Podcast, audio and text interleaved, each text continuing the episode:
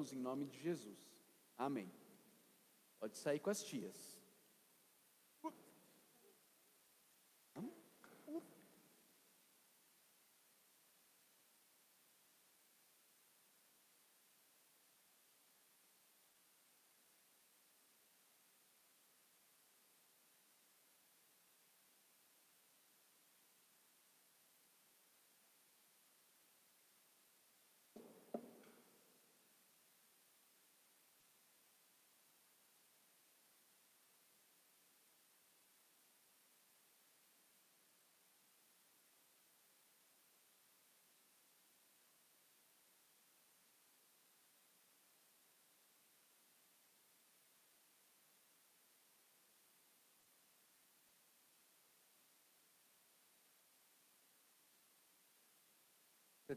Se você tem a sua Bíblia aí, eu queria te convidar a abri-la comigo. O livro de Ruth.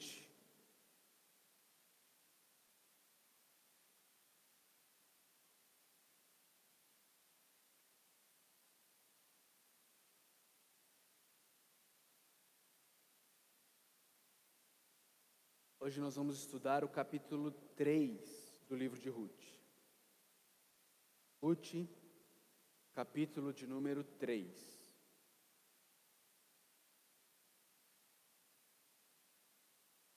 Ouça com fé a leitura da palavra de Deus.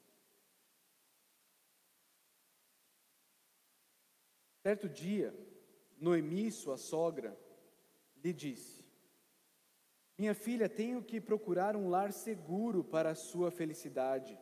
Boaz, senhor das servas com quem você esteve, é nosso parente próximo. Esta noite ele estará limpando cevada na eira.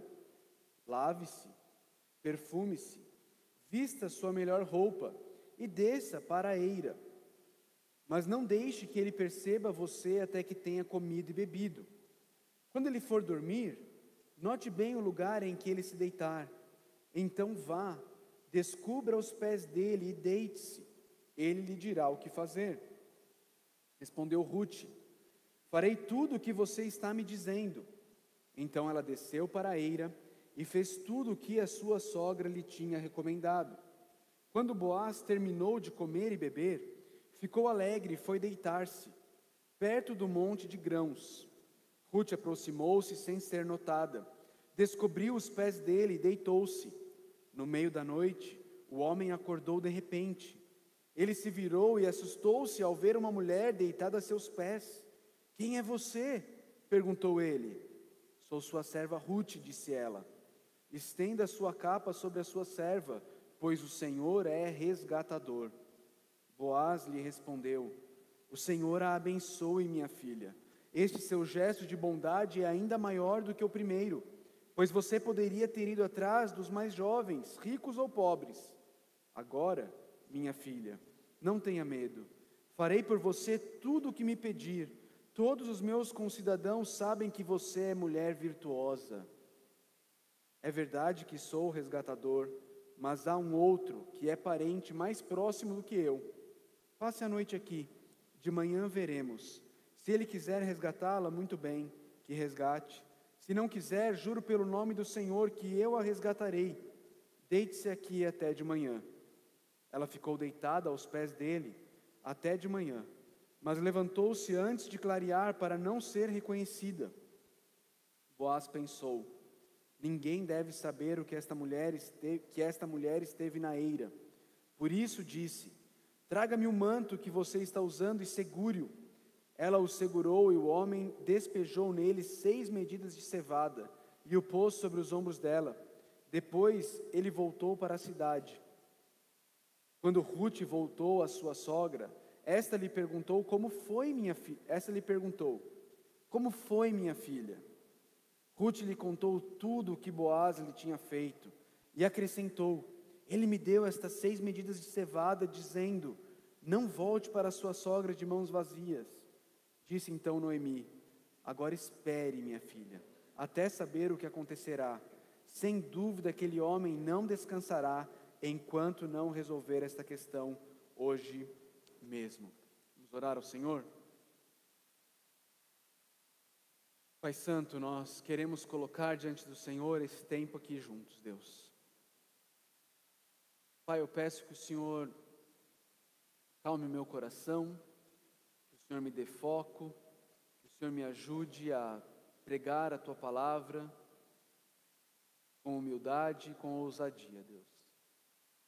Peço que o Senhor me ajude a falar aquilo que o Senhor quer que eu fale que o Senhor me impeça de falar palavras que não venham do Senhor, Deus. Eu peço que os meus irmãos e irmãs possam ter um coração aberto para ouvir a tua palavra e uma mente atenta para ouvir o que o nosso Senhor tem a nos dizer nessa noite, Deus. Faz-nos ouvintes ativos da tua palavra, Pai, por favor. Precisamos do Senhor. Pedimos que o teu Santo Espírito age de maneira poderosa e sobrenatural nessa noite. Em nome de Jesus que oramos. Amém. Queridos, ah,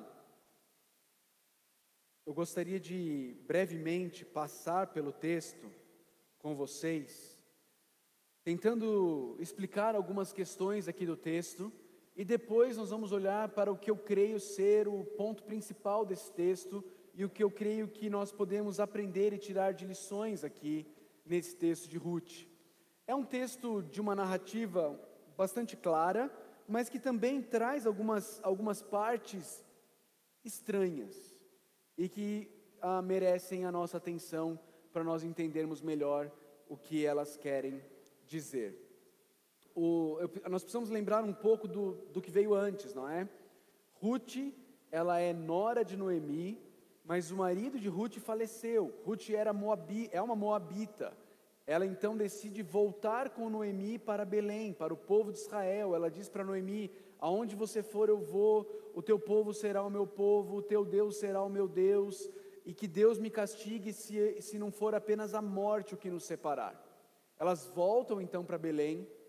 Ah, ali, quando elas chegam em Belém, Noemi está amargurada Noemi está amarga. O povo pergunta: essa é a Noemi? E ela fala: não me chamem mais de Noemi, me chamem de Mara, porque o Todo-Poderoso está contra mim.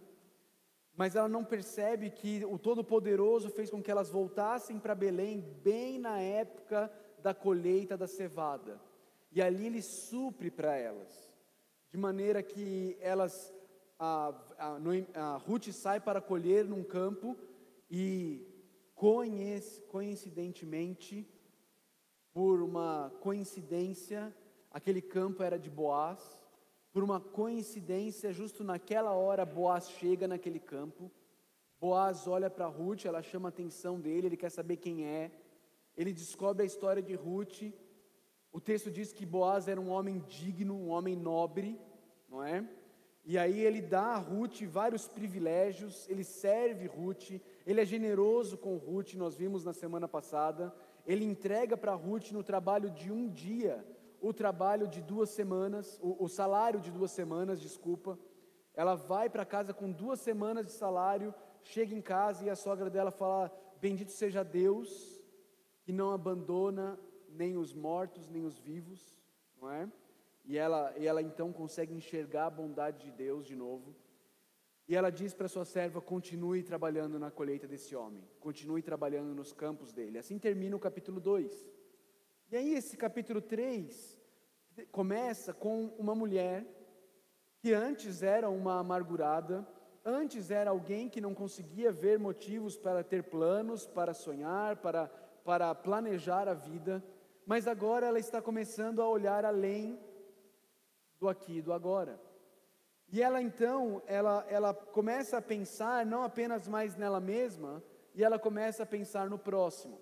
E o texto diz que certo dia Noemi, a sogra de Ruth, disse para ela: Minha filha, tenho que procurar um lar seguro para a sua felicidade. Minha filha, eu tenho que procurar para você proteção. Eu tenho que procurar para você um lar onde você seja protegida e onde você possa então dar continuidade à sua vida. Essa é a ideia desse versículo. Noemi para de olhar só para ela e começa a se preocupar com Ruth. E começa a pensar em como cuidar de Ruth. O texto continua. E, ele, e, e, e Noemi fala para Ruth: Olha, Boaz senhor das servas com quem você esteve, ele é nosso parente próximo. E aqui você precisa entender algo. Existia uma lei em Israel, a lei do levirato, que a, a lei do levirato que um parente próximo deveria resgatar uma viúva para dar continuidade na descendência do marido que morreu, do esposo que faleceu. E esse Boaz, esse homem digno, era um desses parentes próximos. Então Noemi começa um plano e traz um plano para Ruth, um plano estranho, um plano esquisito, que é o seguinte: olha, olha a ideia dela. Olha, esta noite ele estará limpando cevada na eira. Lave-se, perfume-se. E aqui a NVI, a versão que a gente usa aqui, traduz errado esse texto. Ela diz: vista sua melhor roupa. A palavrinha que está lá é simplesmente a palavrinha túnica, algo que, que, que era usado para cobrir, algo que era a última peça de roupa por cima. Não é a ideia de vista sua melhor roupa, até porque ela estava indo para a eira, à noite. Não faria sentido nenhum ela colocar melhor roupa e ela era pobre. Então não, não faz sentido essa tradução. A ideia aqui é lave-se, perfume-se, coloque a sua túnica. A, a, a mesma sequência aqui, lave-se, perfume-se, coloque a sua túnica, é encontrada lá em Samuel, quando o filho de Davi com Batseba morre. E antes dele morrer, Davi estava de luto. Mas quando ele morre, já não tinha mais o que fazer, o texto diz que ele levantou-se, ele tomou banho, ele se perfumou e ele colocou a túnica dele. E ele foi para o templo adorar. A sequência é a mesma, exatamente a mesma. A ideia aqui que Noemi está falando para Ruth é: Ruth, está na hora de você sair do luto. Está na hora de você deixar de se vestir como uma viúva e retomar a sua vida. É essa a ideia do texto.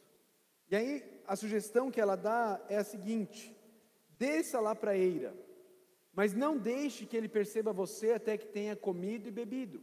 Os, os, os homens, junto com os donos da terra, junto com os trabalhadores, eles iam para a eira a fim de peneirar a cevada e jogar, e o vento levava a casca e sobrava o grão. E eles faziam isso, e é provável que Boaz tenha escolhido fazer isso à noite, para não ficar debaixo do sol quente fazendo isso, não é? E depois de ter trabalhado por longas horas, era comum que eles comessem e bebessem e se alegrassem diante do fruto do trabalho. Noemi diz para Ruth: quando ele for dormir, note bem o lugar em que ele se deitar, então vá, descubra os pés dele e deite-se, ele lhe dirá o que fazer. Queridos, esse, esse versículo é um dos versículos mais polêmicos do livro de Ruth. E ele, ele é, porque ele é cheio de palavras que podem ter do, dois significados. Ele pode ter um significado totalmente sexual, totalmente. Ah, quando, quando Noemi fala para Ruth, vai descubra os pés dele, essa, a palavra descobrir e a palavra pés, as duas palavras são usadas com cunho sexual em outros lugares da Bíblia. Ah, essa palavra que foi traduzida como pés, às vezes é um eufemismo para genital masculina. Na Bíblia, às vezes ela é um eufemismo para genital masculina. E essa palavra descubra às vezes é também uma forma de, de ir oferecer, ah, de prostitutas irem oferecer serviços sexuais.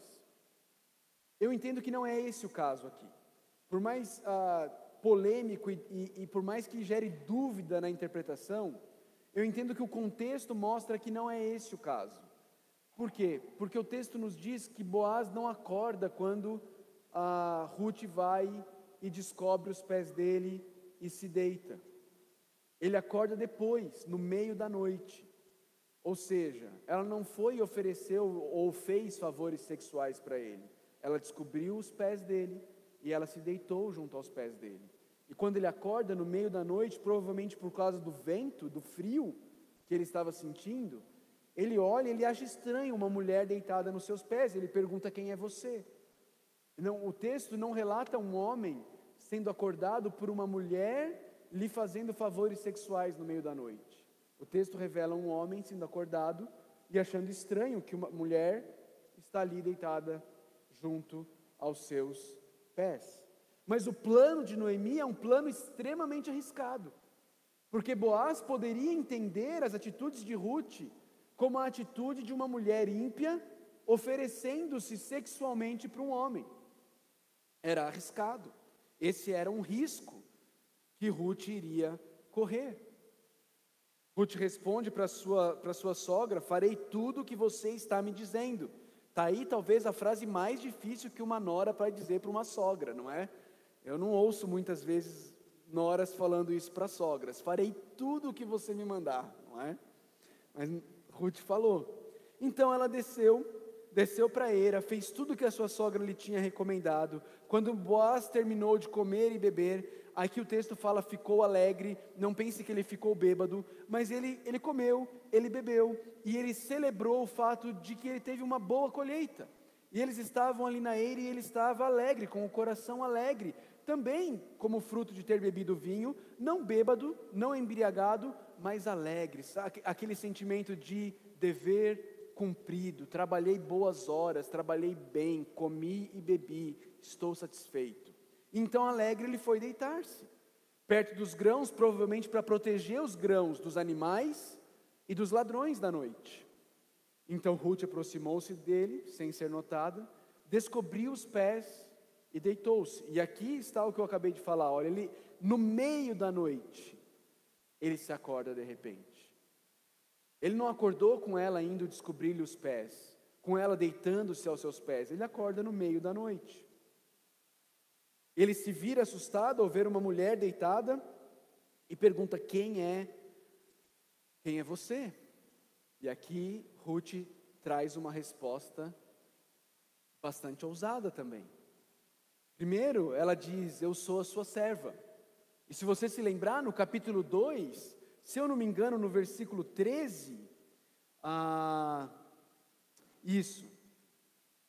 Ela diz a ele, no capítulo 2, 13, dá uma olhada na sua Bíblia. Continue eu a ser bem acolhida, meu Senhor. O Senhor me deu ânimo e encorajou sua serva, e eu sequer sou uma de suas servas. Lembra disso? Agora ela já diz: Sou eu, Ruth a sua serva, a sua serva. E ela faz um pedido a ele, que nós vamos entender um pouco mais o que ele significa mais para frente, mas ela diz: estenda sua capa sobre a sua serva, pois o Senhor é resgatador.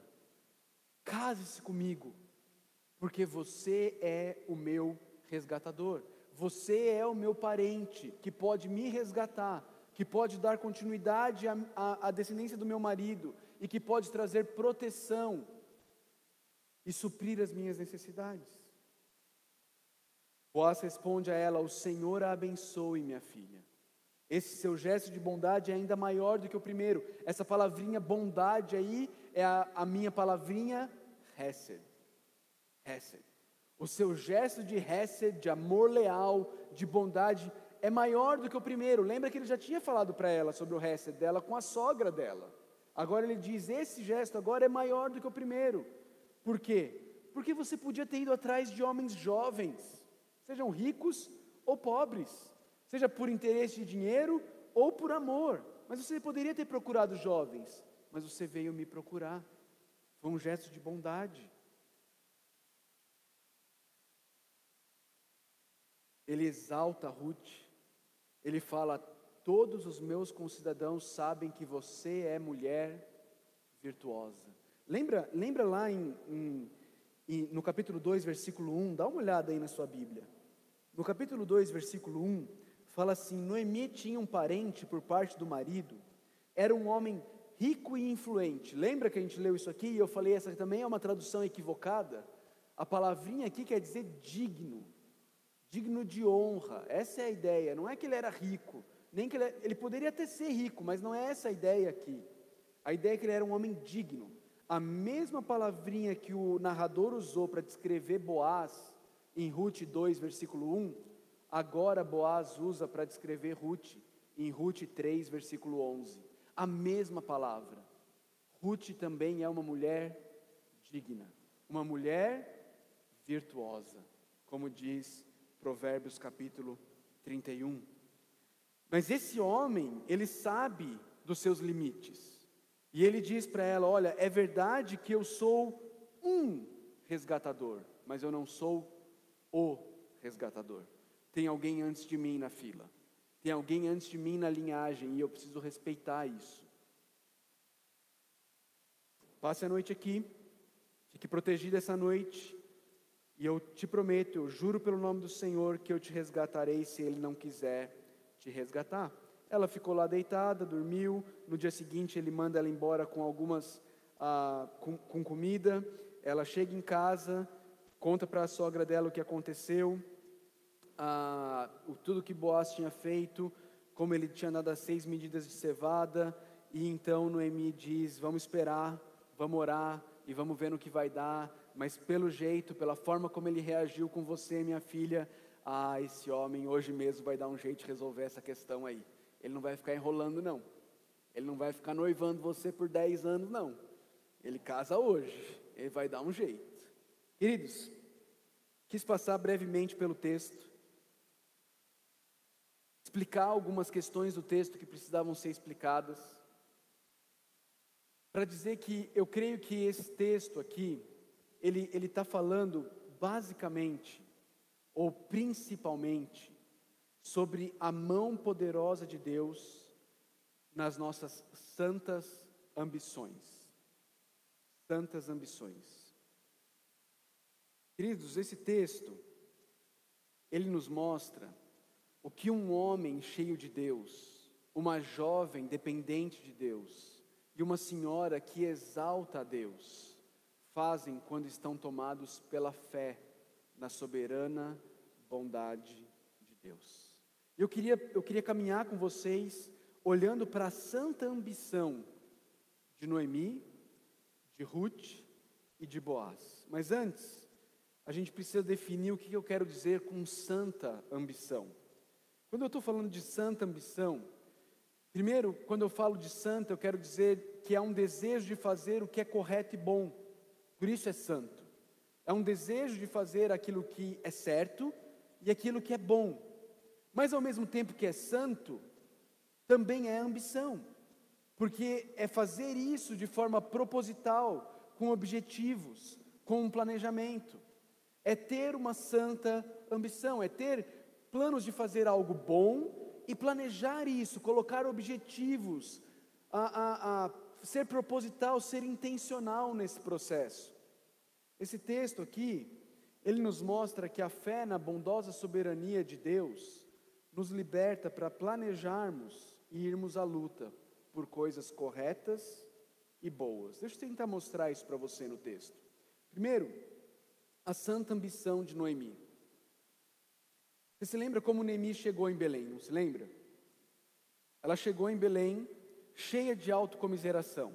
Não me chamem mais Noemi, me chamem Mara, porque o Todo-Poderoso colocou a mão dele sobre mim e pesou a mão dele sobre mim. Ela não percebeu a, a nora que ela tinha, ela não percebeu que ela estava chegando lá no, na época da colheita da cevada, ela não percebeu que Deus fez com que a fome em Belém acabasse. Ela chegou desse jeito lá. Enquanto ela se considerava essa coitadinha, ela não fazia planos, ela estava paralisada, ela se via como morta, ela se via como virtualmente morta, ela estava tomada de autocomiseração, achando que ela não tinha ah, o que fazer, que nada poderia ser feito, que nada poderia acontecer, ela não tinha fé, ela não tinha confiança, ela só conseguia olhar para ela mesma, ela estava paralisada. Agora, e a gente vê isso no versículo 20 e 21 do capítulo 1, onde ela coloca: O Senhor colocou-se contra mim, o Todo-Poderoso me trouxe desgraça. Mas, queridos, agora quando Noemi para de olhar para si mesma e passa a reconhecer a mão de Deus, e a gente vê isso lá em Ruth 2:20, onde ela diz: E Noemi exclamou: Seja ele abençoado pelo Senhor, que não deixa de ser leal e bondoso com os vivos e com os mortos. Quando a gente percebe isso, queridos, quando, desculpa, quando Noemi percebe isso, está aqui o lugar, aqui. Quando Noemi percebe isso, E para de ficar nessa autocomiseração, mas começa a ver a bondade e a lealdade do Senhor sobre a vida dela. Ela agora ela é liberta da paralisia e ela passa a ser capaz de ter santas ambições. Santas ambições. Ela é capaz de começar a pensar em alguém que não seja ela mesma. Ruth 3:1. Ó, ela diz: "Minha filha, tenho que procurar um, um lugar seguro para a sua felicidade. Ela não está mais olhando apenas para o umbigo dela, agora ela está preocupada com o bem do próximo, agora ela está preocupada em suprir e satisfazer, em cuidar de Ruth, que era a responsabilidade dela, como sendo a sua nora viúva. E agora, não mais cheia de autocomiseração, não mais se achando a coitadinha, não mais achando que Deus lhe devia alguma coisa, mas reconhecendo a bondade e a misericórdia de Deus sobre a sua vida, ela então bola um plano. Um plano que nós vimos é um tanto quanto estranho, um plano que a Bíblia não nos diz o porquê desse plano, não dá para entender ao certo por que não, não falar para Ruth, Ruth, é o seguinte, amanhã de manhã, você vai lá até Boaz e bate um papo com ele. Na hora do almoço, quando ele estiver te dando os grãos, você fala para ele, cara, você é meu resgatador. Mas não, ela bola um plano estranho, diferente, que a gente não entende, mas o ponto aqui é que ela crê o suficiente em Deus para pensar e ousar pelo bem de Ruth. Ela tem uma santa ambição. Ela quer algo bom algo justo, que é que Ruth tenha um lar onde ela seja protegida, onde ela seja cuidada, onde ela seja suprida, isso é algo bom, é santo. E ela ambiciona isso, por isso ela tem um plano, ela tem um caminho a ser seguido. Um plano arriscado, um plano ousado, porque é ambicioso. É uma santa ambição. Também tem a santa ambição de Noemi aqui. Noemi responde para sua sogra, como eu disse agora há pouco, dizendo: Farei tudo o que você está me dizendo. E então, no versículo 3, do versículo 4 do capítulo 3, o texto diz: quando ele for dormir, note bem o lugar em que ele se deitar, e, e Noemi fala para ela: Ele vai dizer o que você vai fazer. Aí a gente chega no versículo 9, e ele acorda, pergunta quem ela é, ela fala quem ela é, e ela não fica esperando ele dizer o que é para ela fazer. Ela fala para ele: estenda a sua capa sobre a sua serva, pois o Senhor é resgatador. E queridos, aqui tem algo muito interessante. Você se lembra lá no versículo, ah, no versículo, vou achar agora aqui, peraí. 12, 2,12. Boaz diz para ela assim: o Senhor lhe retribua o que você tem feito, que seja ricamente recompensada pelo Senhor, o Deus de Israel, sob cujas asas você veio buscar refúgio. Lembra disso? Lembra desse texto? Pois bem, a palavrinha que Noemi usa aqui no texto de Ruth 3:9, que Ruth usa aqui em Ruth 3:9, que é traduzida como estenda sua capa é exatamente a mesma palavra que Boaz usou lá em Ruth 2,12, quando disse que Ruth foi procurar refúgio debaixo das asas de Deus. Agora Ruth está virando para Boaz e dizendo assim: Seja você as asas do Senhor na minha vida. Tende as asas e me cobre, me protege, me guarda. Estenda suas asas sobre a sua serva, pois o Senhor é resgatador. Noemi está dizendo para, Ruth está dizendo para Boaz, Boaz, você é a resposta de Deus para a oração que você fez sobre a minha vida. Você orou a Deus pedindo que Deus estenda suas asas e te proteja. Boaz, Deus quer usar você para responder a oração que você fez. Ele então vem com a santa ambição dele também. A resposta dele para Ruth, de novo, santa, porque é o desejo de fazer o bem, mas também de fazer o que é correto e bom, e ambição é fazer isso de forma proposital, com objetivos e planejamento. A gente vê que a ambição de Boaz ela é santa no versículo de número 12. E vemos que é uma ambição nos versos 11, 12 e 13. Acompanha comigo. No verso 12 ele diz: Eu sou um, um resgatador, mas eu não sou o resgatador. Há um parente que está mais próximo do que eu nesse caminho. Existe alguém que está mais à frente na fila, e eu preciso respeitar isso, percebe? É uma ambição justa, ele quer isso, mas ele não quer isso a qualquer preço. Ele não quer isso fazendo o erro. Ele quer se casar com Ruth, ele quer estender as suas asas sobre Ruth, ele quer resgatar Ruth, mas ele não quer fazer isso da maneira errada. Ele quer fazer isso respeitando o que é certo. Então ele diz: existe um outro, existe um outro, um outro.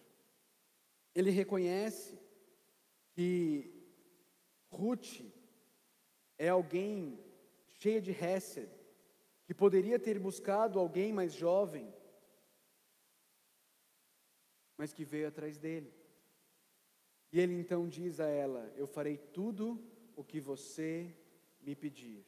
Se o outro resgatador não quiser, eu juro pelo nome do Senhor que eu a resgatarei. Olha o plano de Boaz, ele tem um plano, ele tem um objetivo, ele diz: de manhã nós vamos ver isso. Se ele quiser resgatá-la, muito bem, que resgate, se não, eu vou resgatar você. É uma, é uma ambição, porque ele tem um plano, ele não diz assim, Ruth, se por um acaso eu encontrar esse outro resgatador por aí, aí eu vou trocar uma ideia com ele e quem sabe, não é? Se der certo, eu te resgato. Não, ele diz: Ó, de manhã, hora que a gente acordar aqui de manhã, eu vou até ele, eu vou falar com ele, e se ele quiser casar com você, que case logo, porque se ele não quiser, eu caso. Ele tem um plano, ele tem um objetivo, mas ele é uma, é uma, uma ambição santa, tem um outro na frente. Eu preciso obedecer à regra, eu preciso ser leal.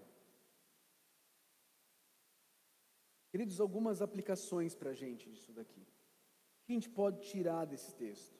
O que, que essas santa ambições nos ensinam hoje, aqui, vivendo no século 21?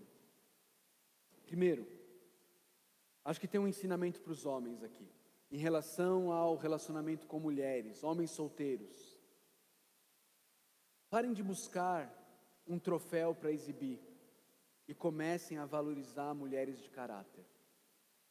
Infelizmente, vários e vários homens solteiros não se casam porque estão pensando em ter um troféu para exibir ao invés de buscarem uma mulher de caráter, com quem eles podem edificar uma família, com quem eles podem honrar a Deus. E eles ficam eternos solteirões por causa disso. Porque estão buscando coisas que, como diz o autor de, de Provérbios, é vã e enganosa. Vã é a graça, e enganosa a formosura. Mas a mulher que teme ao Senhor, esta será louvada. Esta será louvada. Vamos agir como homens cristãos. Você, homem solteiro, você precisa agir assim. Você precisa mudar os seus valores. Você precisa mudar o que você valoriza na mulher que você está procurando para constituir família. E mais, isso serve para homens casados também. Alguns homens casados ah, começam a rejeitar a sua esposa, começam a menosprezar a sua esposa, por causa da aparência ou do físico da esposa. E começam a muitas vezes humilhar a esposa diante dessa situação.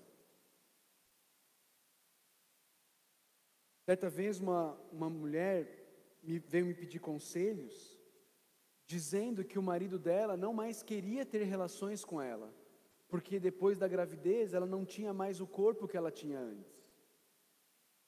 Isso é meninice. Isso é falta de vergonha na cara. Isso é ter padrões e valores totalmente invertidos.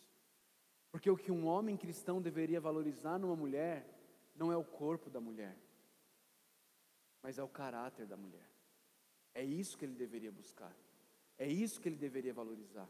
Ele deveria olhar para sua esposa, que já não tem mais o corpo de quando ela tinha 18, 19 anos, e dizer que ela não tem aquele corpo mais, porque ela está servindo a ele e a família, gerando filhos para ele. E ele deveria valorizar isso. Homens, tenham santa ambição. Queiram se casar, planejem se casar, deem passos para se casar, encontre um emprego decente. Vai se qualificar para você ter recursos para poder casar. Mas tenha uma ambição santa queira casar pelos motivos corretos. Busque uma mulher com valores corretos, não como um troféu para você exibir, mas como uma mulher temente ao Senhor, com quem você vai construir uma família. Mulheres, confiem na bondade de Deus e não se avexem de dar passos em direção a iniciar relacionamento. Escrevi errado ali, né? É com dois S, não é com C cedilha. Foi eu mesmo, viu? Não é culpa do Tiago, não. A culpa é minha. Não se avexem de dar passos intencionais na busca por um relacionamento.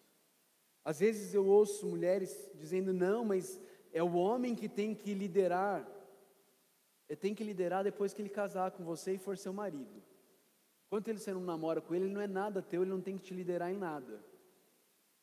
Não tem nada de errado em você demonstrar interesse num homem de Deus, num homem digno. Não tem nada de errado. Ruth toma passos ousados, ousados, e deixa claro para Boaz: eu quero me casar com você não, o que ela fez não, não teria como ser mais claro.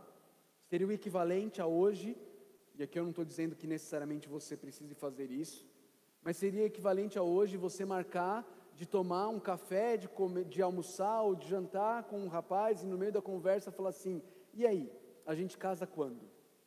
Ah, não estou te encorajando a fazer isso, mas foi isso que Ruth fez.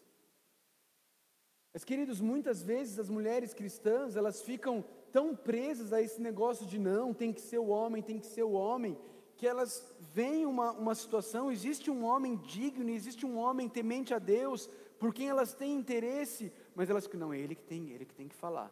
E aí tem um monte de homem que é, é de Deus, é homem de Deus, mas é meio bobão, não é? Meio maturão, assim, não consegue ainda, né? Não tem, né? Não tem nada de errado, irmãs, nada de errado. Na verdade, quando a gente crê na provisão divina, nós somos libertos para tomar esse tipo de atitude. Ah, pastor, mas o que ele vai pensar de mim? Ruth, Boaz podia pensar um monte de coisa de Ruth, gente, um monte de coisa. Muito piores do que ele vai pensar se você falar para ele: olha, então se a gente começasse a se conhecer melhor? Vamos tomar um lanche? Só isso. Ah, o pessoal da igreja vai sair para comer, você não quer ir junto? Gente, só isso. Se o homem não começar a entender, aí vira as costas e vai embora. Aí não vale a pena mesmo, não. Mas, mulheres, confiem na bondade de Deus. Confiem na bondade de Deus.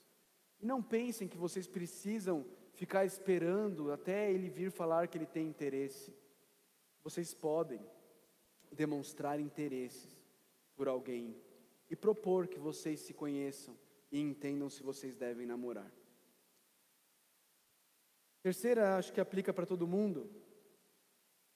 Queridos, confiar na soberania bondosa de Deus nos liberta do medo, nos capacita a darmos passos de santa ambição que poderão abençoar nossas famílias, igrejas e gerações por vir. Não é provir, é por vir.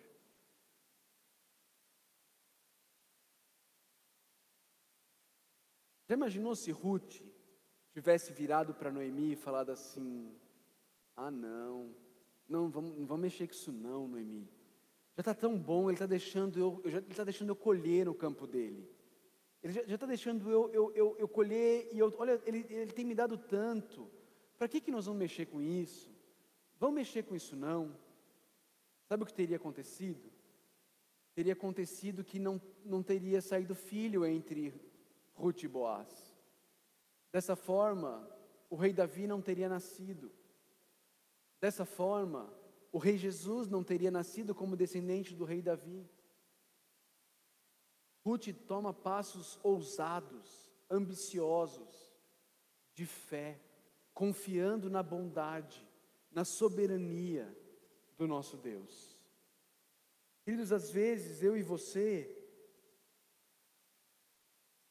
nós somos paralisados pelo medo.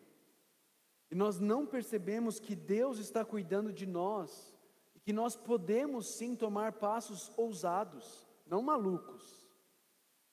Não é passos malucos, estou falando de passos ousados, de um risco calculado, para trazer o bem para a nossa família, para trazer o bem para a nossa igreja, para os seus descendentes. Talvez pensando até no, em termos de trabalho. Talvez você está num trabalho, você está lá trabalhando, e aquele trabalho você mal consegue pagar as suas contas. E ao invés de pensar assim, eu vou buscar fazer um curso, eu vou investir um pouquinho de dinheiro em fazer um curso para aprender mais, para quem sabe poder ter um trabalho melhor, que vai render um sustento melhor para minha família. Mas não, nós ficamos paralisados pelo medo e confortáveis na situação que estamos, ao invés de olharmos e crermos que Deus está cuidando de nós e que nós podemos dar passos de fé, ao invés de ficarmos pensando, ah, mas eu não vou conseguir, ah, mas será que eu vou dar conta? Isso, esse tipo de pensamento, queridos, é pensamento típico de criança. Já viu criança quando tem um desafio diante deles? O que, que eles falam? Não sei os seus filhos, mas meus filhos são assim. Eu tenho o vídeo da Sara até hoje, na, na bicicleta. Quando a, gente, a Ellen deu a primeira bicicleta dela, né? E ela estava ali tentando aprender a andar de bicicleta, e o vídeo era: Eu não consigo, eu não consigo, eu não consigo. É óbvio que ela consegue, mas ela acha que ela não consegue. E muitas vezes eu e você estamos presos pelo medo que é o oposto da fé, e ficamos achando que nós não podemos fazer mais e melhor pela nossa família, pela igreja, pelas gerações por vir, porque nós estamos presos, confiando em nós mesmos, ao invés de confiarmos no que Deus pode fazer através de nós. Por último, não menos importante, mas o mais importante, esse texto aqui tem uma lição espiritual para nos trazer também, muito importante, que é a lição de que Jesus, queridos, Ele é o resgatador maior e melhor, onde todos nós encontramos abrigo e proteção para nossas almas por toda a eternidade. Legião Urbana, gostava muito de ouvir Legião Urbana quando eu era jovem tem uma música que chama Há Tempos. Nessa música, eles dizem o seguinte: só o acaso estende os braços a quem procura abrigo e proteção. Renato Russo estava errado. Não é o acaso que estende os braços a quem procura abrigo e proteção. É a soberania e a providência de Deus que estendem os braços a quem procura abrigo e proteção. E esses braços, no que diz respeito à nossa salvação, nós encontramos abrigo e proteção nos braços do Senhor Jesus Cristo, estendidos na cruz do Calvário.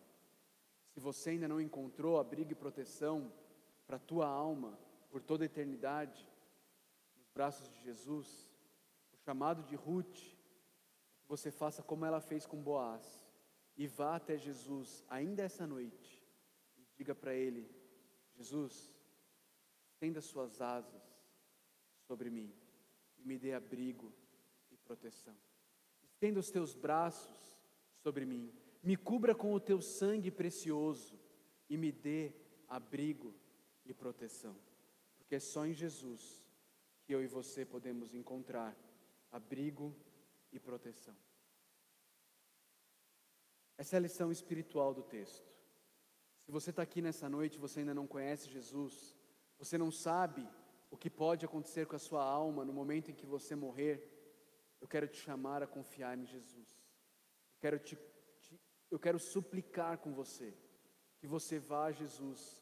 Ele é o resgatador maior e melhor, Ele é o único capaz de resolver o problema da tua alma. Ele é capaz e Ele é suficiente. Vá a Ele, como Ruth foi a Boaz, e suplique por proteção, suplique por salvação. Diga a Ele: Tu és o meu resgatador.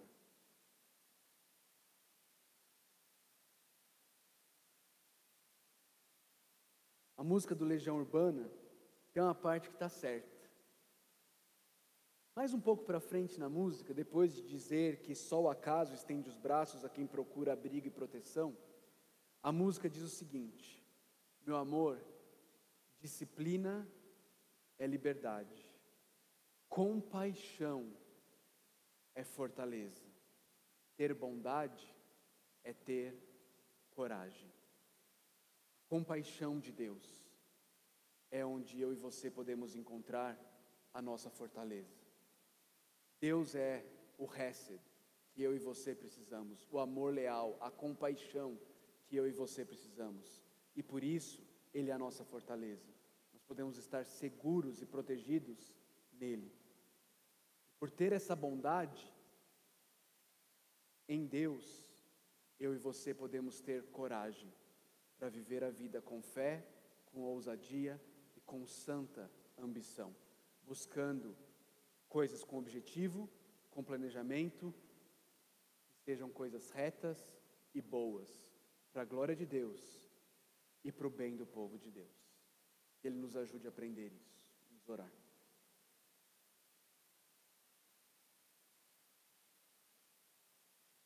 Senhor Deus, nós te damos graças pelo texto de Ruth, te damos graças pelo teu amor leal, pelo teu Hesed, demonstrado de maneira perfeita na cruz do Calvário.